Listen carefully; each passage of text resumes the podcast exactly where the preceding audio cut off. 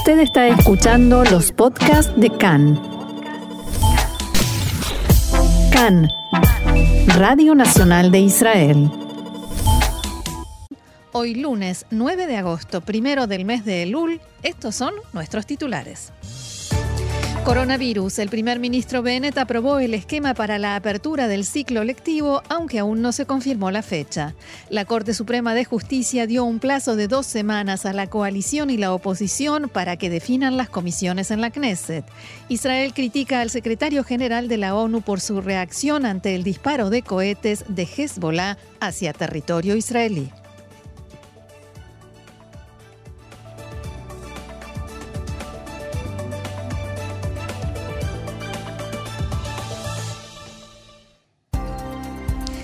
Y vamos entonces al desarrollo de la información que comienza con política. Gracias, Roxana. La legisladora Gida Rinawi Suavi, número 4 del partido de izquierda Meretz, provocó ayer una situación bastante incómoda dentro de la coalición.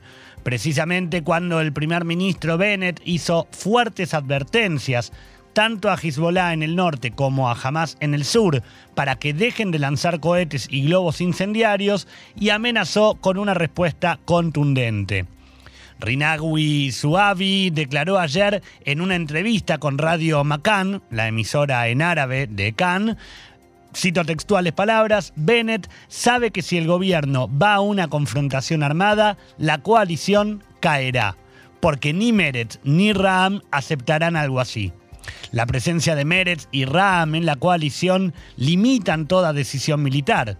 En el momento en que el gobierno decida sobre algo militar, la coalición estará en peligro. Eso está incluido en los acuerdos que firmamos. La coalición acordó que se ocuparía solo de temas económicos y sociales. Si Netanyahu fuera primer ministro, la reacción del gobierno sería más fuerte. Bennett comprende que hoy en día el votante de derecha desapareció y ya no regresará. Por eso debe comprender que está más cerca de la izquierda, esto según palabras textuales de Rinawi Suavi. Gaby, realmente no se entiende qué dijo, No. qué quiso decir, si le pagó el enemigo para que haga esas declaraciones, porque viéndolo desde el punto de vista de la coalición, ni siquiera, ni siquiera se sostiene en la realidad. Este gobierno ya tuvo que tomar varias decisiones desde el punto de vista militar e incluso que el ejército actuara y reaccionara y no pasó nada, no cayó nadie. A- Eh, Además, perdón Roxana, pero Sí. como que en temas de seguridad nacional mm, son cosas que mm, exceden un poco a, la coalición propiamente dicha, ¿verdad? Deben exceder, eh, y no un poco, por completo, todo lo que tenga que ver con política. Y de eso se trató la mayor parte de las reacciones que hubo. Las repercusiones fueron inmediatas y con declaraciones de tono bastante alto. El ministro de Seguridad Pública, Omer Barlev, del partido Abodá, dijo que es preocupante que diga cosas que no tienen ningún sentido. Si tenemos que salir a una operación militar contra Hezbollah o Irán, lo haremos. En temas de seguridad nacional hay amplio consenso en la Knesset. Bueno, a eso nos referíamos, claro. No, no solo porque eh, los rivales políticos están escuchando y ya es, eh, digamos, como hacerles un gran favor. Hezbollah y Hamas también están escuchando. No pueden escuchar que un político israelí diga que no vamos a, lo- nos lo vamos a pensar mucho si salimos o no a una operación militar. Quédense tranquilos, le faltó decir. Porque además ni siquiera es estratégico decir una cosa así. Absolutamente todo lo contrario. La mayor parte de las reacciones partieron de los partidos de derecha de la coalición, donde dijeron que los de izquierda deben controlar a sus parlamentarios que provocan un gran daño con este tipo de declaraciones. En diálogo con Khan, el ministro de Comunicaciones, Yoaz Hendel, de Tikva Hadayá explicó que no es un solo legislador quien establece la política del gobierno y sostuvo que la afirmación de Rinawi Suabi es incorrecta. En los acuerdos de coalición no hay nada que nos limite para actuar en el ámbito militar. Al contrario, no hay política en esas decisiones. En forma inequívoca digo que nosotros reaccionaremos con todas las fuerzas y de, modo contundente, sin ninguna relación con las consecuencias políticas, incluso si eso lleva a que caiga el gobierno. reaccionaremos con nuestras fuerzas militares donde y cuando sea necesario. Haremos lo que es bueno para el Estado de Israel. También habló con Khan el parlamentario Nir Orbach, titular de la bancada del partido Yamina, y dijo lo siguiente.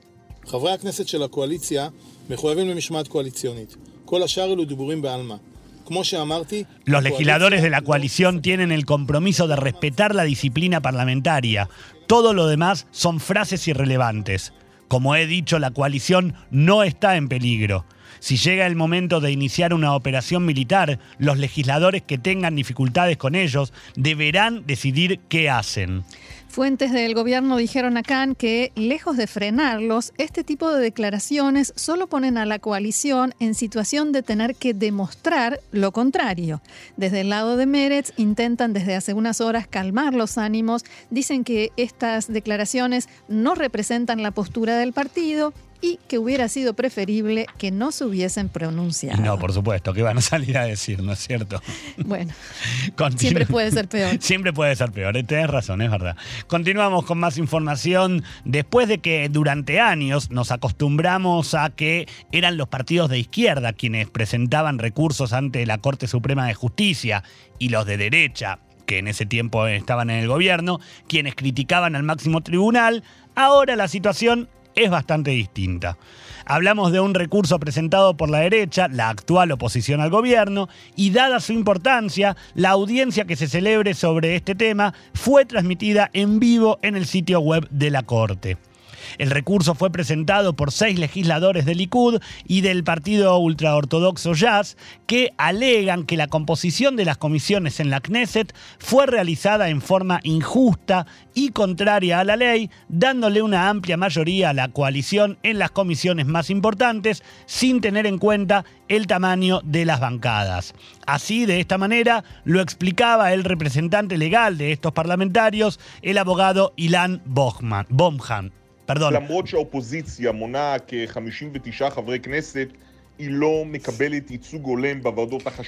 A pesar de que la oposición tiene 59 parlamentarios, no recibe una representación adecuada en las comisiones más importantes, como la de Finanzas, Constitución y la Comisión de la Knesset, y eso es una violación de la ley. Esta decisión, de hecho, impide a la oposición ejercer su función más importante, que es fiscalizar el trabajo del gobierno. Estoy convencido de que la Corte Suprema no permitirá esta tiranía de la mayoría e intervendrá contra este intento depredador de la coalición de impedir que la oposición ejerza sus funciones, decía el abogado Ilan Bombach. Sí, debo hacer un mea culpa del furcio. Había sido la, basurita que tenía en el ojo antes de empezar el programa. Era Bombach, perdón. No, no hay problema. Continúa la información en la Knesset. Aseguran que hay que agotar todas las posibilidades de resolver este conflicto en el ámbito político y que todavía se puede seguir dialogando e intentar llegar a un acuerdo de partes. Los representantes legales de la Knesset dirán que si bien es cierto que hay desproporción en el reparto de algunas comisiones y eso genera dificultades, pero la coalición propuso hacer cambios y por tanto no hay lugar a que el tema sea llevado ante la máxima instancia judicial, Roxana. Sí, pero de todos modos llegó a la, máxima instancia judicial y la presidenta de la Corte Suprema, Esther Hayud, dijo al comienzo de la audiencia que la bancada del Likud en realidad se opuso a este recurso, si bien entre quienes lo presentaron hay cuatro legisladores del Likud, de ese mismo partido. Hayud dijo, no solo que las bancadas no hicieron la solicitud, sino que la del Likud expresa una posición y sostiene que no debería haberse presentado. Y eso ya nos da una pauta de hacia dónde se encaminan las cosas. Hayut agregó otro argumento planteado por la, la, parte acusada, o sea, la coalición, es que los miembros de la Knesset que presentaron este recurso no estuvieron presentes presentes en la votación, la boicotearon. Entonces, cabe preguntarse si cuando uno o más legisladores boicotean una votación, después tienen derecho a venir a la Corte a pedir ayuda para que ésta se cambie. Y si algo faltaba en las declaraciones de Hayut, eh, Roxana dijo que al final de la sesión eh, aclaró que suspenderemos la redacción del veredicto, dejaremos pendiente la petición, terminó la etapa de presentación de argumentos, damos un plazo de dos semanas para que las partes agoten el diálogo y esperamos que nos den buenas noticias. Claro, esta decisión de la Corte expresada por la presidenta Hayut de suspender, de dejar todo en suspenso y darle a las partes dos eh, semanas para que se arreglen entre ellos, marca, según eh, comentaban este mediodía los analistas entendidos en el tema, la tendencia de la Corte que no quiere en realidad intervenir en este asunto que es netamente político y parlamentario en el mejor de los casos, pero sobre todo político. Y el juez Uzi Fogelman, uno de los integrantes de la Corte, dijo durante la sesión, al recurrir a la Corte, los eh, quienes presentan el recurso buscan pasar por alto a la Knesset y hacer una deslegitimación de los procesos parlamentarios. Esto es una especie de golpe. Fue realmente duro. Bastante. sí. También el ministro de Justicia, Guidon Saar, criticó a los miembros de la oposición que presentaron el recurso y dijo que este intento de involucrar a la Corte en un conflicto entre coalición y oposición es fraudulento, peligroso y sienta un precedente. Y seguimos con política, esta vez nos vamos a la situación dentro de la oposición. Al principio hablábamos de situaciones incómodas en la coalición, ahora vamos a una situación incómoda que se produjo este fin de semana en la oposición, más específicamente en el Likud, una situación de la que se sigue hablando, todavía hay repercusiones y se comenta en los pasillos de los medios, incluso en la, mañana de hoy. Exactamente, Roxana, escándalo en la oposición, podemos decir. Apenas se conoció la noticia del triunfo de Linoy Ashram, el jefe de la oposición, el legislador Benjamin Netanyahu, llamó por teléfono a la competidora para felicitarla, lo cual provocó la ira de sus socios políticos naturales. Después de que Netanyahu felicitó a Linoy Ashram, el Likud difundió un comunicado anunciando que se había llevado a cabo esa conversación en pleno descanso sabático. Apenas finalizó el Shabbat, los parlamentarios ultraortodoxos y religiosos reaccionaron con indignación y con comunicados de tono muy severo.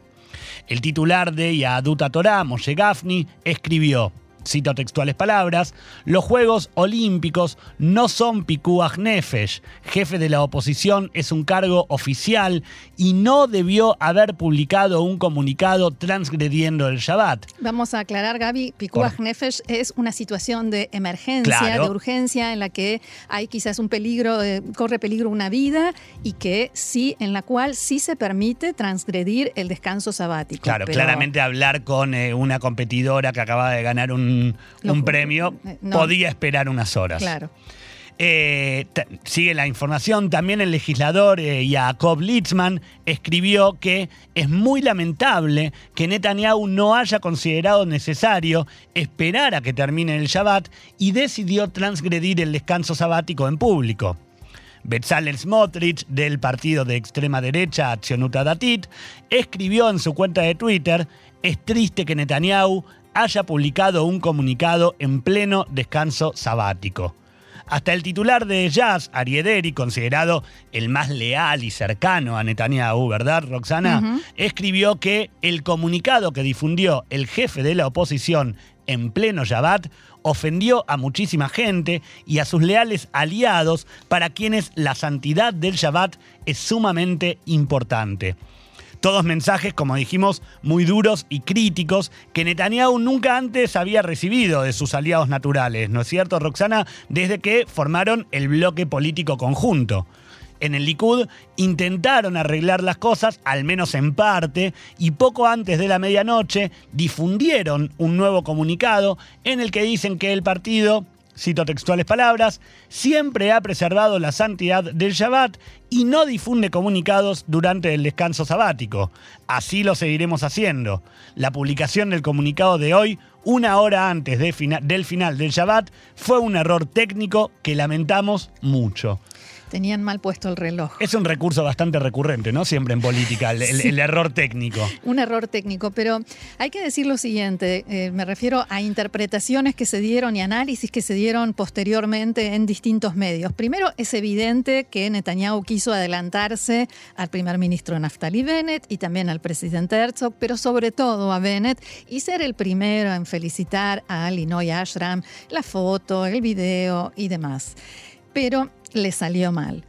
Eh, pero lo, digamos, lo más llamativo de esto es la reacción tan fuerte y como bien decías, esa crítica que nunca antes había llegado desde los partidos eh, ortodoxos y, religiosos, ¿sí? porque también está el sionismo religioso, hacia Netanyahu, con quien hicieron un bloque y firmaron, le firmaron, pero físicamente en un papel, lealtad y estuvieron con él durante cuatro procesos electorales. Nunca lo criticaron y Netanyahu no es una persona religiosa y ellos lo saben. La interpretación más eh, generalizada es que los partidos religiosos y ortodoxos están lentamente empezando a despegarse de Benjamin Netanyahu porque empiezan a sentir que está en una situación de debilidad. Bueno, eh, incluso a nivel interno en el Likud. Claramente, ¿no? Digo, vos, vos bien lo decías, lo acompañaron durante cuatro procesos electorales en los cuales fue quedándose con la primera magistratura. Ya no está más en la primera magistratura. Sí, pero sin ganarlos, sin, eh, no de una manera clara y directa. No, no, por supuesto. Y estuvieron con él, como se dice, en las buenas y en las malas, y en este momento, o en las buenas y en las buenas en realidad. Claro. Y ahora que parece que está en las malas o empezando, se, se despegan, se pasan a la vereda de enfrente. El embajador de Israel ante la ONU, Gilad Erdan, arremetió anoche contra el secretario general de la ONU, Antonio Guterres, por su respuesta a las crecientes tensiones a lo largo de la frontera entre Israel y el Líbano, acusándolo de hacer vista gorda ante los crímenes de guerra y actos de terror de Hezbollah.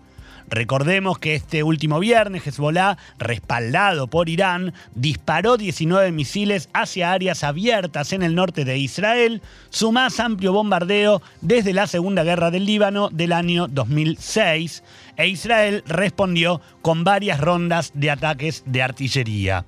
Guterres expresó unas horas antes su eh, cito textuales palabras, profunda preocupación por la reciente escalada entre el Líbano e Israel a lo largo de la línea azul, incluido el, lanzamiento de cohetes hacia Israel y los ataques aéreos y el fuego de artillería hacia el Líbano. La declaración continuaba diciendo, el secretario general insta a todas las partes a que actúen con la máxima moderación y se comprometan activamente con los mecanismos de enlace y coordinación de la Fuerza de Paz de Naciones Unidas. Es primordial que todos los actores involucrados eviten acciones que puedan aumentar aún más las tensiones y dar lugar a errores de cálculo. El embajador Ardán reaccionó con indignación y de inmediato difundió una declaración en la que expresó que es lamentable que el secretario general de la ONU elija repetidamente establecer una equivalencia moral entre los, entre los ataques perpetrados por organizaciones terroristas reconocidas como tales y el Estado democrático y respetuoso de la ley de Israel, que es miembro de la ONU. Es inconcebible, continuó Erdán, que el lanzamiento de cohetes por el que el propio Hezbollah asumió explícitamente la responsabilidad no haya sido atribuido por el secretario general a esa organización terrorista. Y continúa Erdán, la ONU sigue haciendo la vista gorda en forma voluntaria e intencional ante los crímenes de guerra y actos de terror de Hezbollah y su control del territorio libanés. Estas acciones de Hezbollah conducirán en última instancia a la destrucción del Líbano. Esperamos más de la ONU, que debería servir como una voz de claridad moral antes de que sea demasiado tarde para el pueblo del Líbano y la región en su conjunto, palabras del embajador de Israel ante Naciones Unidas, Gilad Erdan. La siguiente noticia, Roxana, está relacionada con la visita de un alto diplomático de Bahrein, el jeque Abdullah bin Ahmad al-Khalifa, subsecretario de Relaciones Internacionales de ese país. En este marco, el jeque criticó el acuerdo nuclear con Irán de 2015 y dijo que este alimentó la violencia y los disturbios en la región, causando la muerte de inocentes.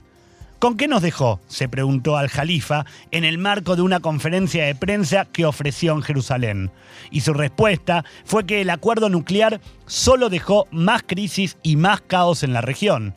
Al Jalifa dijo que Bahrein esperaba que el acuerdo conocido oficialmente como el Plan de Acción Integral Conjunto abriera una nueva página para Irán y la región pero por el contrario, ha alimentado las crisis en Oriente Medio, aumentó el número de refugiados que huyeron a Europa y ha provocado más instigación al extremismo y al odio en muchas regiones diferentes de Oriente Medio. Al Jalifa realiza una visita de cuatro días a Israel, durante la cual tiene en agenda reuniones con el presidente, el primer ministro y el ministro de Relaciones Exteriores. El jeque criticó a Irán también en otros aspectos.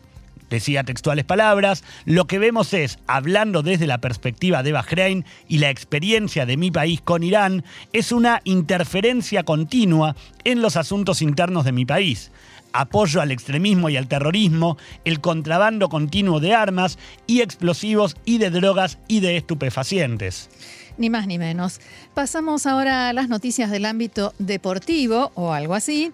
Desde que se anunció el nombre de la israelí Linoy Ashram como ganadora de la medalla de oro olímpica en gimnasia rítmica, en Israel comenzaron los festejos, como comentábamos y escuchábamos ayer, pero los atletas rusos reclamaron que los jueces fueron injustos, parciales y que favorecieron a la israelí a pesar de que su desempeño, según dijeron, fue vergonzoso.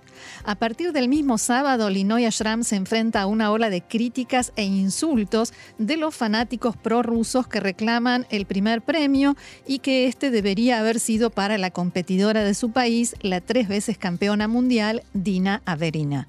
El equipo olímpico de Rusia expresó su indignación porque Ashram ganó el oro a pesar de haber cometido lo que calificaron de error clave en una de sus rutinas, o sea, dejar caer su cinta, venciendo a Averina por un estrecho margen de solo 0,15 puntos. ¿sí? Ashram, la primera mujer israelí en ganar una medalla de oro en los Juegos Olímpicos, publicó un video en su página de Instagram en la que se, la ve, se lo ve se la ve a ella, celebrando con emoción su victoria junto a sus compañeros de equipo. La publicación se inundó de miles de reacciones, muchas de las cuales la acusan de ser indigna del premio y afirman que Averina debería haberse coronado campeona. Algunos mensajes se hacen eco del reclamo según el cual los jueces bajaron deliberadamente la puntuación de Averina para asegurarse de que Ashram ganara. Yo, eh, antes de continuar con la información, si yo fuera Ashram, los bloqueo en Instagram y listo. Pero bueno, la información sigue. ¿No te da vergüenza compartir esto? Escribió un usuario ruso en un comentario que le gustó a más de 600 personas. Todo el mundo sabe que la medalla no es tuya. La página de Facebook de Ashram también fue atacada, con cientos de comentarios agregados en respuesta a su última publicación, realizada el 8 de julio, que no tenía nada que ver con los Juegos Olímpicos y mostraba a la gimnasta con un vestido muy elegante. Es una vergüenza que Linoy Ashram haya robado la medalla, escribió un usuario. La ladrona en todo su esplendor, publicó otro en ruso, provocando contrarrespuestas de los partidarios de Ashram de habla rusa. Junto con los comentarios negativos, también hubo una marea de mensajes, de mensajes, perdón, sí, de usuarios de todo el mundo felicitando a Ashram y criticando a los rusos por ser malos perdedores. Ashram también recibió el apoyo de Nadia Comaneci, la legendaria gimnasta rumana que fue la primera en anotar eh, un 10 perfecto para una rutina, que decía, Linoy Ashram, felicitaciones, hiciste historia, tuiteó Comaneci el sábado pasado. También el sábado, el presidente del Comité Olímpico Ruso, Stanislav Pozdinakov, Posniakov Bueno, Posniakov, gracias Roxana, pidió a la Federación Internacional de Gimnasia que realice una investigación sobre la evaluación del evento de Ashram. Nuestro personal y abogados ya redactaron una solicitud y la enviaron al liderazgo de la Federación Internacional de Gimnasia, escribía el presidente del Comité Olímpico Ruso en Instagram. Algunos funcionarios públicos, políticos y parlamentarios rusos aportaron a eh, las teorías conspirativas que eh, supuestamente, por las cuales supuestamente los jueces hicieron ganar a Ashram. La portavoz del Ministerio de Relaciones Exteriores de Rusia, María Zaharova, se enfureció por la victoria de Ashram y acusó a los jueces de haber cometido una falsificación frente a todo el mundo. La propia Averina dijo, no puedo detectar ningún error obvio que cometí. Fui bastante consistente y limpia en comparación con Linoy, que perdió la cinta. Y un detalle, Gaby. Averina ¿sí? La misma, esta que acaba de decir, lo que leímos, soltó la cinta, se le cayó la cinta en el Campeonato Mundial de Gimnasia Rítmica en 2018 en Sofía, Bulgaria. A pesar de esto, tuvo una puntuación de 19 puntos en la cinta, mientras que Ashram, que no cometió ese error, recibió una puntuación de 18,9. A uno se le cayó la cinta ahora, a otro se le cayó la cinta antes. Parece que los rusos lo que no quisieron es perder y que se les caiga el premio, la medalla de oro que vienen teniendo desde Sydney desde el año 2000. Pero en ese momento no se quejaron. Bien, seguimos adelante, dejamos los deportes, vamos a hablar ahora de coronavirus en Israel. Continuamos con la actualización de los datos del coronavirus. El Ministerio de Salud informa en su sitio oficial que durante la jornada de ayer se registraron 3.372 nuevos contagios por la enfermedad. Actualmente en Israel hay 31.300 pacientes con el virus activo, mil menos que ayer, de los cuales 618 se encuentran hospitalizados, 360 en situación grave y 57 requieren la asistencia de un respirador. Respecto de la campaña de vacunación, 496.220 adultos ya se aplicaron la tercera dosis.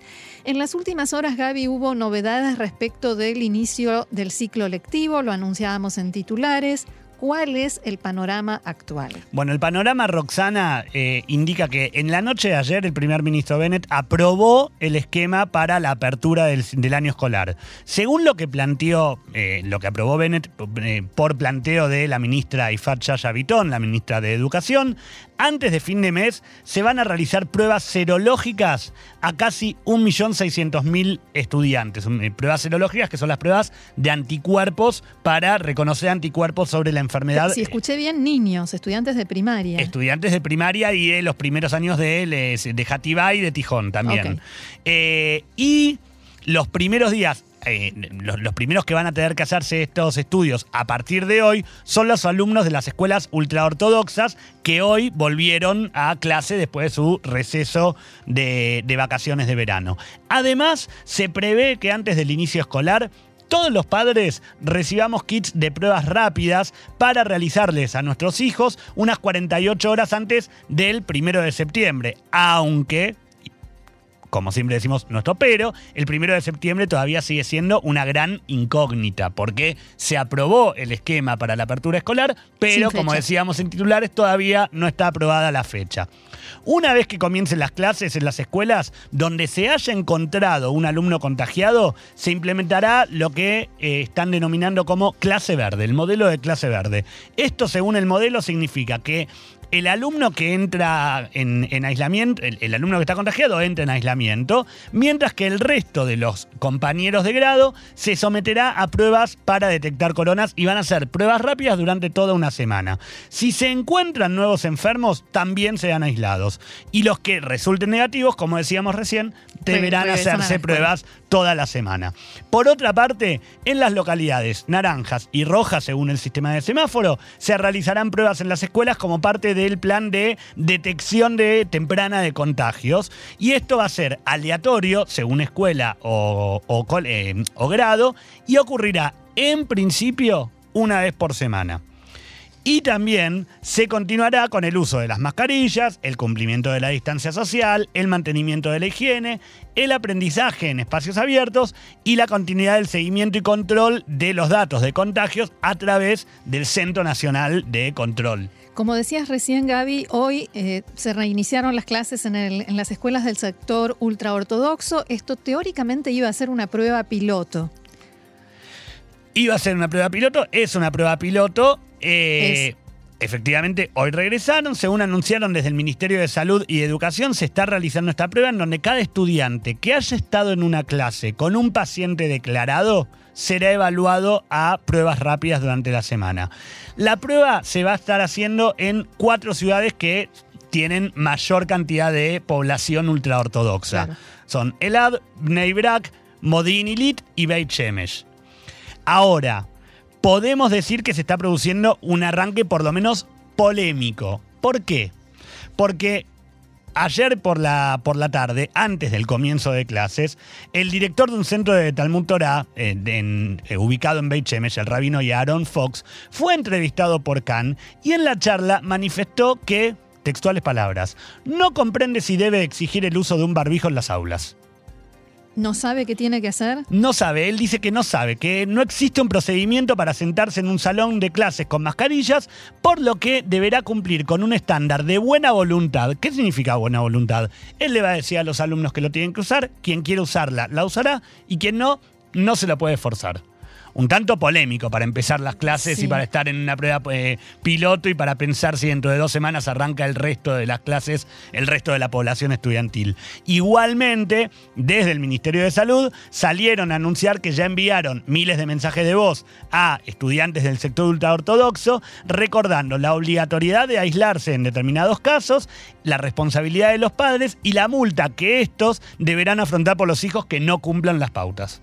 También eh, los servicios de salud están buscando alternativas, ¿no? Exactamente, lo que hicieron los servicios de salud, los directores ejecutivos de las cuatro Cupot Jolim, de las mutuales de salud, fue el viernes, se reunieron con eh, funcionarios del Ministerio de Salud y presentaron lo que para ellos sería el plan ideal, a lo que llamaron aulas solamente para vacunados. ¿Por qué?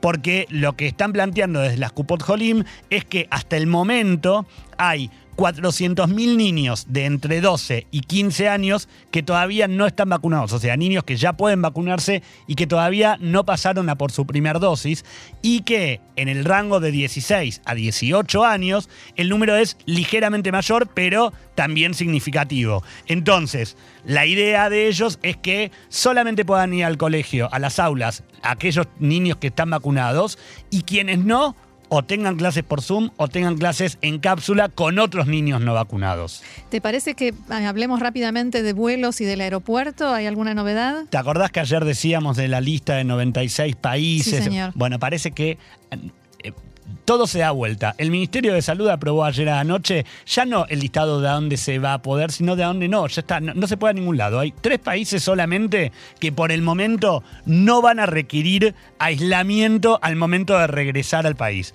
¿Y son? Estamos hablando de Austria, República Checa y Moldavia. Punto final. El resto de los países o están en rojo o están en naranja, entonces o están prohibidos de viajar o requerirán una cuarentena de 14 días obligatoria. Estos tres países son los únicos a, a- a los cuales vas a tener que hacer un aislamiento solamente hasta tener la, eh, El resultado resultado. negativo del PCR de Ben Gurión.